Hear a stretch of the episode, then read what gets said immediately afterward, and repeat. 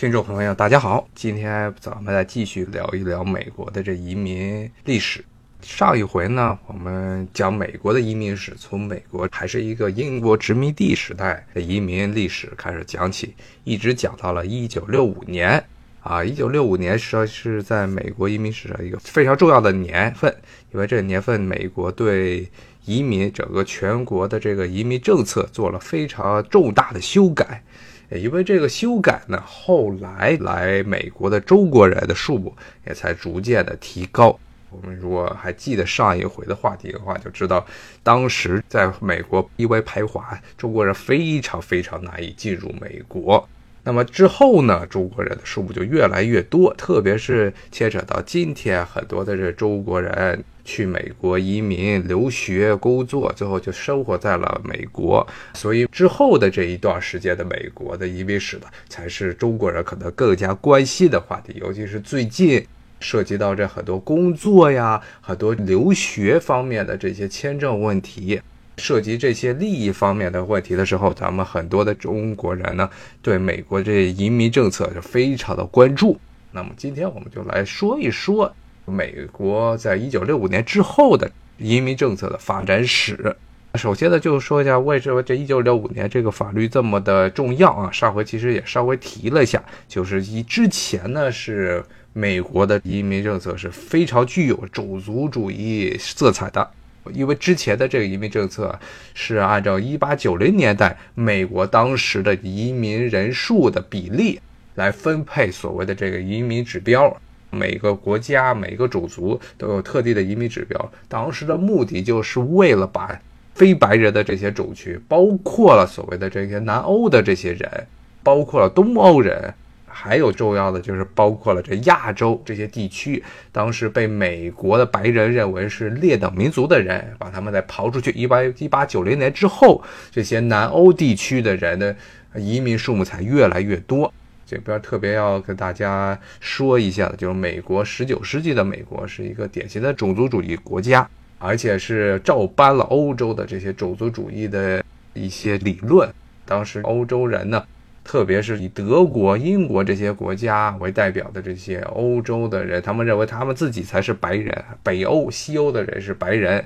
南欧的这些西班牙呀，像意大利呀，包括了东欧的这些斯拉夫人，他们这些北欧和西欧的白人认为他们都是二等民族。更不用说更远的这些黑人啦，包括亚洲人呢，他们认为是最低等民族。所以呢，在美国的整个十九世纪的移民历史是深受了这种种族主义歧视的影响。那么到了二十世纪的时候呢，就特别是在冷战打响之后呢，美国作为冷战中的一极啊，如果再坚持这种十九世纪的这种族主义的活化石的话啊，就非常的。啊，有违于他想扮演的世界领袖的这个角色了。特别是当时美国在跟苏联在地中海地区、在中东、在亚非拉各地啊抢影响势力。那么呢，美国呢，如果你说作为一个所谓的世界领袖，但是呢，移民政策又是这么赤裸裸的种族主义，那么非常说不过去。而且那个时候呢。一九六五年这个时候呢，也是一个非常微妙的一个时间点，就是一九六零年代的时候，欧洲的经济基本上都已经开始恢复了。从二战时候当时被打得一塌糊涂的二战，把整个欧洲的经济给打烂了。但是六十年代欧洲经济开始恢复，这个时候来自。欧洲，特别是像以前美国希望移民主要来自的地区，比如说像英国呀，像包括法国呀、北欧这些地区，来这美国的意愿就没有那么强烈了。其次呢，就是当时美国也是非常缺劳动力，因为移民的数目减少，将包括了美国本国的这些。白人啊，包括工人阶级，他们也开始所谓的中产化，所谓的贵族化，很多人也不愿意做事儿了。所以，美国呢，当时特别是底层的这些劳动力，比如说在农场中摘果子呀，比如说在大街上扫街呀，最底层的这些劳动岗位开始缺人。当时美国政府啊，特别是华盛顿这边政府，就有很强烈的冲动，不是冲动了，强烈的需求要把移民法案改。而且当时呢，当时正好也是处于一个所谓的进步时期，我们知道，在罗斯福带领美国在二战中走向胜利的罗斯福这个总统，他去世之后呢，一系列的总统，特别是之后的杜鲁门，还有过了两战的约翰逊，他们都是民主党人，当时都是强调的所谓的大社会，特别是进步社会，所以对旧时代的这些歧视性政策都想推翻，包括之后的肯尼迪也是这样。所以，一九六五年的时候。当时是在民主党人他们的推动之下，包括了肯尼迪家族他们的推动，还有包括当时的总统林登·约翰逊他的主导，所谓的这个进步社会力量的主导下呢，当时就把美国的这移民政策彻底的改革了，就不再是按国家的一八九零年代的移民的数目的比例来分配各国当前的移民的配额。他这移民的目的呢，主要是由限制人口而转向呢所谓的家庭团圆。就当时已经移民到美国的人，那么你的亲属要是移民的话，那么在移民的排期上，在移民的政策上都享有优惠优先权。然后其次呢，就是所谓的专长人才，就是有技能的人更加容易移民到美国啊。比如说像一直到现在的很多的工作移民。包括中国很多的八十年代以来这些留学生，他们留在美国找工作，然后由公司雇佣人单位帮你申请移民，其实本质上都是属于一种这个技术移民，就是说你有技术是美国需要的人才，而且美国本国呢也提供不了或者人数太少提供不了这么多的劳动岗位，所以呢需要这些外国人来填充。那么这个呢是成为后来美国一直到今天。移民政策的一个主要的发展趋向，就家族团圆和技术人才移民。那么当然了，美国的移民政策永远都是带有非常鲜明的政治色彩的。除了这两类移民之后，还有很多政治有关的啊，这些移民、庇护移民。今天我们就不在这儿多说了。今天主要还是要根据一九六五年以来的移民政策啊，主要还是谈两个话题，一个是咱们跟中国有关的中国移民。特别是八十年代之后的一些移民的情况，还有一个就是现在在美国这社会中很大的一个问题，就所谓的非法移民以及这个美国人口的所谓的拉美化趋向。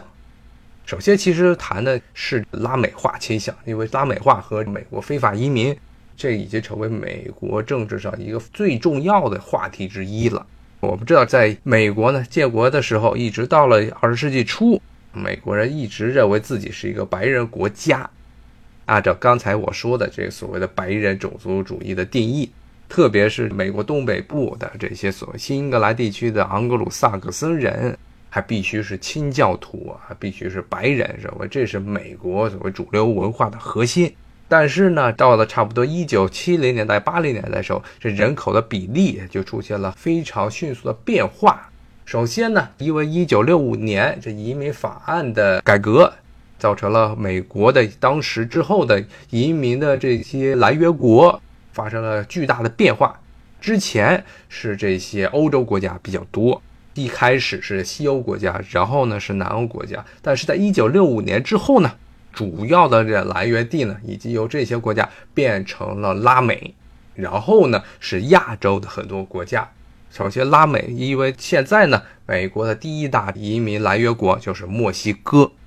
就是它南边的邻居墨西哥。其次呢，还有很多跟美国这关系非常密切，说的好听是密切，说的不好听就是被美国政治以控制的一些国家，比如说像菲律宾，这很长一段时间内是作为美国的一个卫星国存在，包括韩国。因为它其实是美国，从政治上来说是要完全要听美国的支持，军事上也是这样。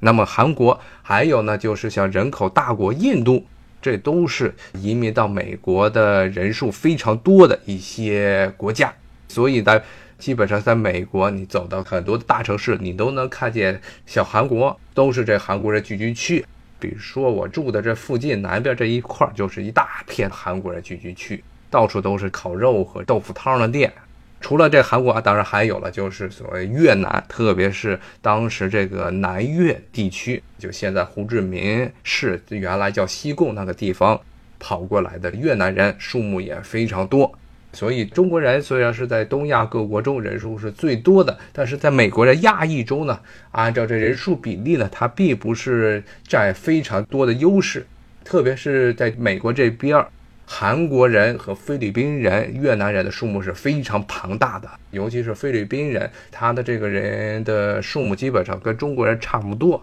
很多地区是比比中国人多，而且他们的整体的所收入情况甚至比华裔要好。这个是美国，它一九六五年之后这些移民来源国的变化。当然，我们现在回到刚才的话题，最主要的变化就是来自人种。首先是拉美裔，我们要知道，这个拉美裔在美国人心中的地位其实跟黑人是一样的。美国人认为这些拉美裔都是有色人种。为什么这么说呢？其实我们如果有比较喜欢看足球的啊，喜欢看世界杯的人，可能都看过很多的拉美球队的比赛，包括墨西哥呀，甚至是南美的巴西呀，阿根廷是一个例外啊。这些国家，他们的人，你可能就觉得 看观众们看完之后就猜不出他们这些人种是什么人。看着像白人，有些白人的脸庞有大鼻子，好像这个深眼窝，但是从另外一方面呢，好像这体型儿，然后这个脸部的其他的颧骨、脸颊的一些好像特征都不太像是白人，为什么呢？其实就是因为拉美地区绝大部分的人口都属于混血种，都是来自西班牙呀、像巴西这些地方的白人和这当地的印第安人。印第安土著以及后来被一锤子打晕了、扔到拉美地区种植园当奴隶的黑人，他们的后代的混血。比较有趣的一点呢，就是拉美地区呢，他们种族主义思想呢，没有像美国那么的泛滥。像美国就是典型的，直到今天，绝大部分的情况下也是白人跟白人在一起，黑人跟黑人在一起啊，印第安人跟印第安人在一起。当然，印第安人数目基本上可以说是可以忽略不计了。但是在拉美地区，这种混血的情况要比在美国要多得多，所以就造成了一个很庞大的这么一个混血团体，就是所谓的他们叫 Matizo 这么一个，就是按照拉美地区的人的说法，混血儿。所以绝大部分的这些拉美人都属于这种混血人种，啊，美国就当然是特别的看不上眼了，所以一直是对他们这些人进行歧视。但是呢，啊，我之前不知道跟大家有没有介绍一下美国和墨西哥边境的情况，应该知道，其实呢，美国差不多有四分之一的国土啊，都是从墨西哥那儿抢过来的，德克萨斯呀，什么亚利桑那呀，内华达呀，包括最重要的加利福尼亚。这些几个州原来都是墨西哥的领土。当时墨西哥独立的时候呢，北边的这些领土地广人稀，所以墨西哥的当时的政府呢，为了鼓励开拓这些地方的土地，鼓励这个所谓的农业生产，当时呢制定了很多政策，甚至呢鼓励北国这边的白人殖民者啊去墨西哥的这些北边的地区来定居，特别是当时跟美国最挨着的是德州。结果德州这一块呢，白人的聚居者多了之后，他们就开始闹独立，不仅闹独立，就打了一场所谓的墨西哥德克萨斯战争。结果墨西哥的政府军还被打败了，所以就有了后来所谓的孤星之国。现在德克萨斯的州旗上还是一颗星星，那就当时这德克萨斯共和国的旗帜。当然，这个德克萨斯共和国后来很快的就跟美国合并了。之后呢，美国合并了之后，墨西哥呢又跟美国又发生了很多的领土纠纷，结果美国就拿大棒去锤墨西哥，结果这就爆发了美墨战争。这是一在美国十九世纪南北战争之前的时候的事情。这场战争打完之后，墨西哥是大败，不仅是前线的军队被崩溃了，甚至美国的军队呢攻占了墨西哥的首都墨西哥城，可以说基本上就是墨西哥被迫签下了城下之约。割掉了自己差不多三分之一的土地，特别是最富饶的，像加利福尼亚这一块，全部都被美国人给收进去了。这是十九世纪的时候的事情。当时呢，是墨西哥北方的领土的人数呢，没有美国这边的白人的人口人数多。但是到了二十世纪的时候，整个美墨边境的人口的情况就发生了重大的变化。特别是我们要知道，墨西哥这个国家呢，它是一个天主教国家。天主教国家，只要是当你的这个卫生条件达到了一定的可以容忍的阶段之后呢，一般来说，天主教国家它的人口的生育能力是要比其他的新教基督新教这些国家人口的生育率要高。当然，主要的一点呢，就是因为天主教国家严禁避孕，而且严禁打胎、堕胎，所以他们这些孩子有了就有了，直接咔就生下来了。所以到今天，你如果你去加州啊，或者甚至去这些拉美地区玩，你看他们那些很多当地这些人都是大家庭，一家哗乌拉乌拉，一爸爸一母亲俩小胖子啊。因为这些墨西哥人一般都是比较矮胖矮胖的，特别是混血种的这些墨西哥人，然后后面哗哗哗带着七八个小孩儿，男孩女孩一起就跑出来了，